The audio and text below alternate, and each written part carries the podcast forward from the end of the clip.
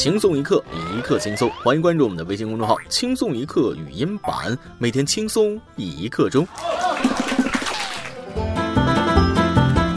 我想跟有些人说，不要总跟我借钱，都是同龄人，你都没有，我能有吗？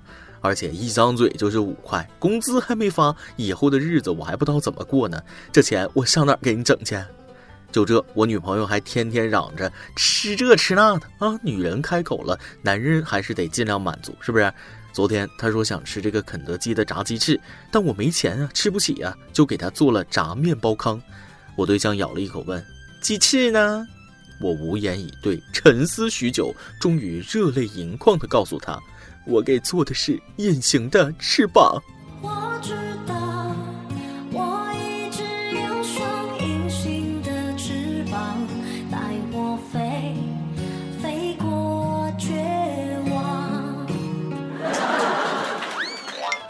各位听众，大家好，欢迎收听由网易新闻首播的《每日轻松一刻》。您通过搜索微信公众号“轻松一刻”语音版了解更多奇闻趣事。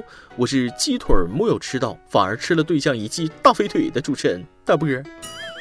再次声明啊，以后跟我索要红包需要提供一寸照片两张、一千五百字申请书、低保证、户口本复印件、社区出示的家庭困难证明以及个人有效证件再索取红包。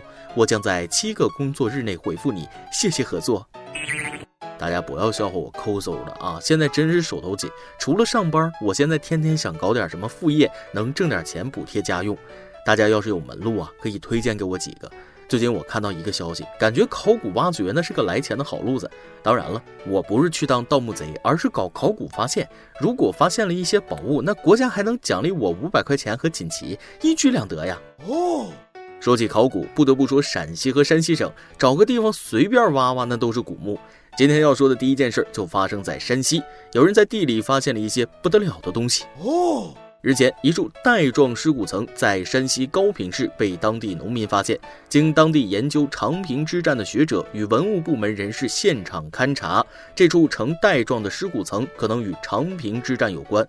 头盖骨、腿骨、臂骨、关节骨交叉叠错，不规则堆积的白骨层呈带状朝东西方向延伸。经测量，尸骨层厚度约零点六米，长度超过二十米，距土崖顶端地表约两米。除土崖裸露出的尸骨层外，已经发酥的尸骨随处可见。而山西高平这个地方，那可不得了。两千两百多年前，战国时期，秦国和赵国主力大决战就发生在高平境内，史称长平之战。据《史记》记载，秦国将领白起在这一天坑杀赵国降兵四十多万。千百年来，时过境迁，沧海桑田，高平一带不断有尸骨出土。而令人感到最恐怖的是，这些古人的尸骨被一些个体经营者收走，做成了猪饲料，都喂猪了。哦，嗯，猪吃了人骨头做的饲料，我又吃了猪，那四舍五入，合着我吃了人。长这么大，没想到我居然吃了人骨头渣。说起长平之战，在战役层面上，这是人类历史上第二大的围歼战。第一大的是二战时期德军在基辅围歼苏军的基辅会战。但两场战役其实可比性不大，一个机枪、坦克、飞机、大炮，一个是刀枪剑戟、斧钺钩叉。别说四十万人了，就是四十万头猪，让秦军抓一天，那也抓不完呢。那秦军是怎么做到一天坑杀四十万人的呢？其实是这样：这四十万人先饿着，饿差不多了，再让他们原地挖坑活埋，赶上来的就用长矛捅下去。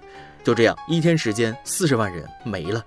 而秦军主将白起，不得不说是个军事天才，但也嗜杀成性，活埋四十万人，背上了千古骂名。他还有一个绰号“人屠”啊，可见其在老百姓眼中罪孽深重。据说高平一带现在还有跟白起有关的小吃，名字叫白起肉啊，又叫高平烧豆腐，是山西省晋城高平市特有的传统小吃，已有两千多年的历史。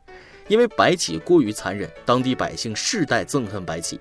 为了祭奠遭坑杀的四十万赵军亡灵，把豆腐当成肉，用炉火烧烤，用豆腐渣和蒜泥、生姜调和成蘸头，表示把白起的脑浆捣成泥，与豆腐一起食用。这就是白起肉，可见其仇之深，其恨之切呀。为何秦军如此嗜杀成性？这又不得不提秦军的军功奖励制度。普通士兵想要获得爵位，必须斩敌军首级才行，砍够若干敌军人头就进爵一级。所以在古代战场上，秦军号称虎狼之师。秦国士兵打仗腰上总挂着一圈人头，后来觉得人头太沉，就割鼻子、割耳朵揣兜里，证明自己杀了敌军。所以你的脑袋在他们眼里那根本不是脑袋，是房子是地，那砍起来可来劲儿了。说到这儿，不少网友对这些赵国士兵感到不平，纷纷指责白起。有人说了，让白起过来指认一下犯罪现场的；还有人要报警，让有关部门严肃处理白起。说了多少次，不要用现代人的眼光评判历史。杀战俘固然不好，但结合时代背景看，好不容易击溃了敌军，四十万战俘就是四十万张嘴，那怎么养活？放回去那岂不是白打了？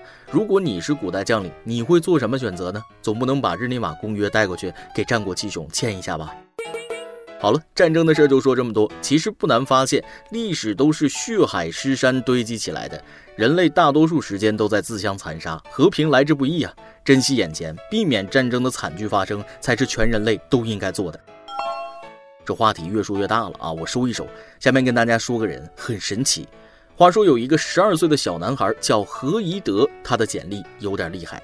一岁徒步暴走，两岁攀登南京紫金山，三岁在雪地里裸跑，四岁参加国际帆船比赛，五岁开飞机，六岁写自传，七岁三次穿越新疆罗布泊无人区，八岁考入南京大学，十二岁硕博连读。我就问问各位，你敢信吗？看完这位同学的简历之后，我感觉智商那受到了严重挑战，顺便感觉自己那啥也不是，咋就这么不会投胎呢？所以咱们的每日一问来了：你小的时候做过最厉害的事儿是什么呢？我说怎么最近天上的牛不见了呢？一岁暴走，能尊重一下人的生长发育周期吗？也有可能是父母抱着走啊，多音字暴走，那我信。六岁写自传，你写啥呀？六岁能有啥人生阅历啊？今天我妈喂了我几勺奶粉呢？要是说会写自传俩字儿啊，那我信。八岁考上大学，你没去爬珠峰，那也是可惜了呀。说这些有啥用啊？你三岁在雪地里裸跑，人家溥仪三岁还登基了呢，那大清不是也完了吗？记得雪地裸跑的时候，南京媒体像《扬子晚报》《金陵晚报》《现代快报》等等，那都是大大的宣传报道了一下。当时称其父亲是狼爸，大家也讨论这么做会不会拔苗助长。不过看现在，那确实是培养成才了。咱们在质疑的同时，也要肯定的是，这家的家长对孩子也真是费尽心思、用心培育了。天下父母多数都是爱孩子胜过爱自己呀。我只能说，有钱真好，孩子真棒。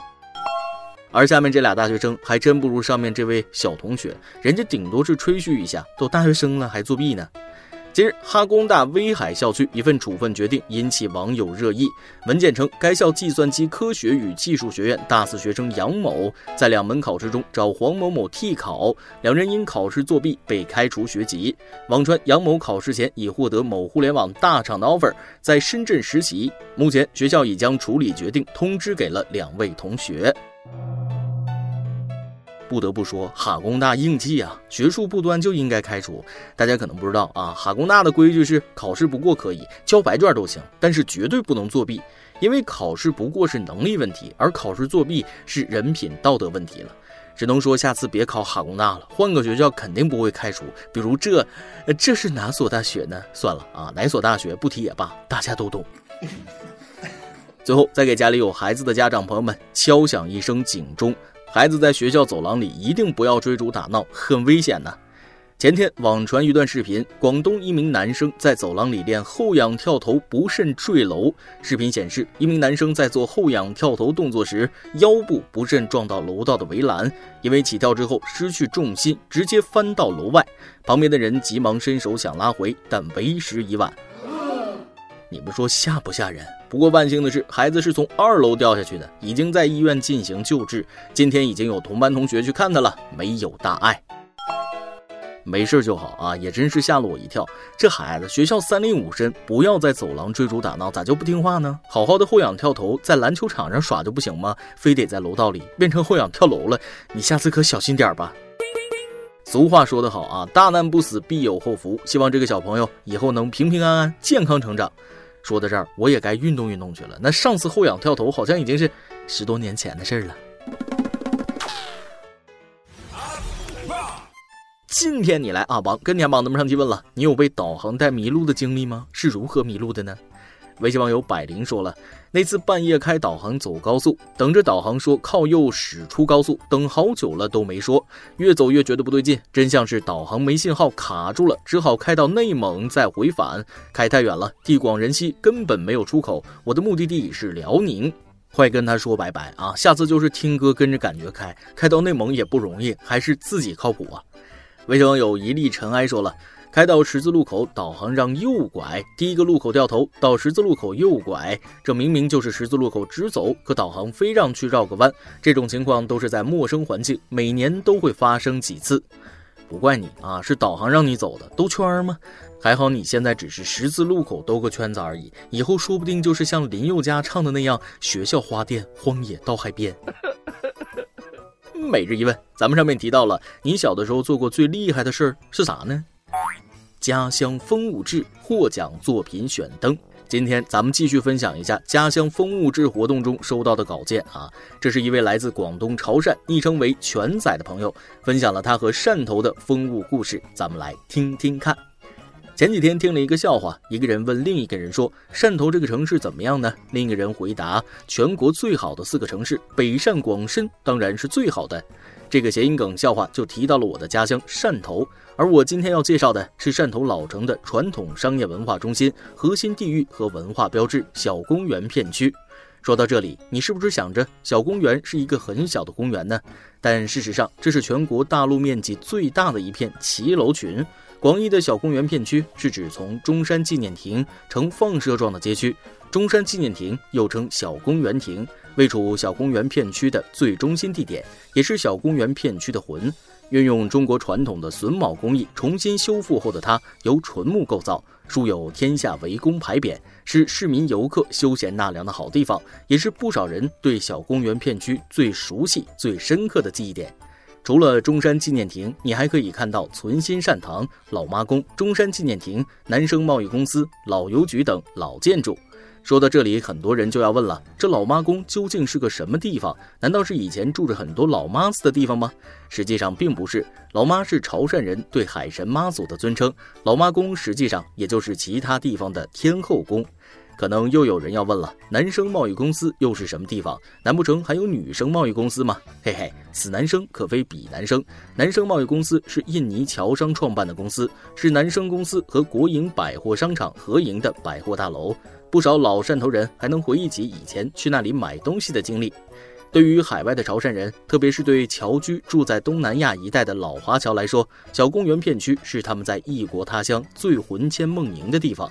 对于老一辈的本地汕头人来说，小公园是老汕头经济繁荣的象征，是百载商埠的历史见证；对于新一代的汕头人来说，这是吃喝玩乐的好地方，也是了解旧汕头历史的最佳窗口。期待更多的人来到小公园，品一口香茗，吃一口传统潮汕小吃，看一看这些老建筑，听听汕头人讲讲汕头的故事。一首歌的时间，微信网友情话甲想点一首歌。亲爱的主持人好，我是一名大连的听众。二零一六年在回大连的高铁上，第一次在网易云的电台上发现了轻松一刻，从此就喜欢上了大波温柔幽默的主持风格，成了轻松一刻一名忠实的粉丝。端午期间，经过亲戚介绍，我跟我的初中同学走到了一起。我们从第一次相识到现在已经有十四年了，在此期间，我们一直都是一个合格的单身狗。直到在我们时隔十四年的第一次见面，我们都彼此感受到了那种亲近的感觉。我感觉上天能安排我们再次相遇，是幸运女神对我们的眷顾。所以在此，我想点一首《多幸运》送给我的女朋友。我想对她说，我一生中最幸运的事情就是跟她走到一起，余生我一定好好爱她。同时，也祝轻松一刻和大波越来越好。有你们相伴，我真的感觉很幸运。听到你的分享，我也很开心呢。生活就是这样，有始料不及的运气，也会有突如其来的惊喜。认真生活，慢慢来，这一路会有正当好的风光和陪你的人，一切都会越来越好。感叹幸运的同时，也要记得珍惜，守住这份幸运，是吧？希望你的这份幸运可以跟着这首《多幸运》一起。传递给更多正在听轻松一刻的朋友们，能让大家开心，那就是我最大的幸福感和成就感呢。以上就是今天的网易轻松一刻。有电台主播想当地原汁原味的方言播轻松一刻，并在网易和地方电台同步播出吗？请联系每日轻松一刻工作室，将您的简介和录音小样发送至 i love 曲艺 at 幺六三点 com。老规矩，祝大家都能头发浓密、睡眠良好、情绪稳定、财富自由。我是嘚儿，咱们下期再会，拜拜。在亿万人海相遇，有同样默契，是多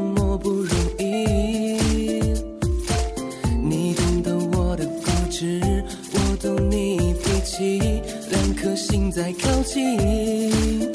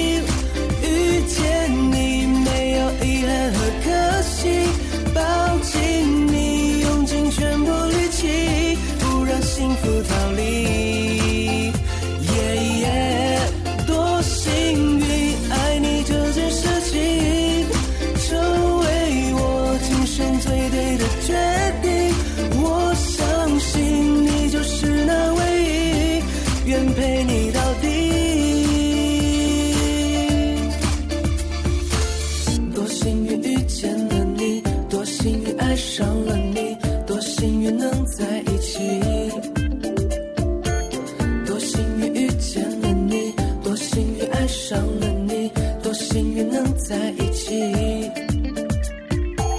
在亿万人海相遇，有同样默契，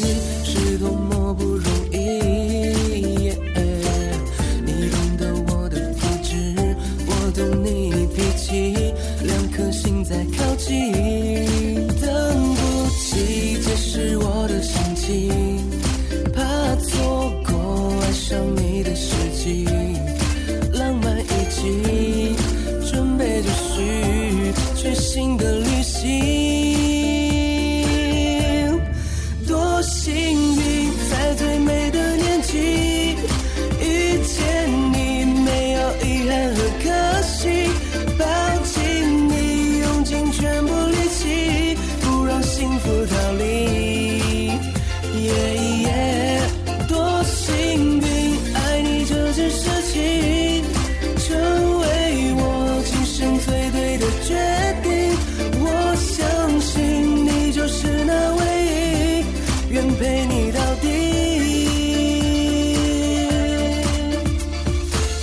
多幸运遇见了你，多幸运爱上了你，多幸运能在一起。多幸运遇见了你，多幸运爱上了你，多幸运能在一起。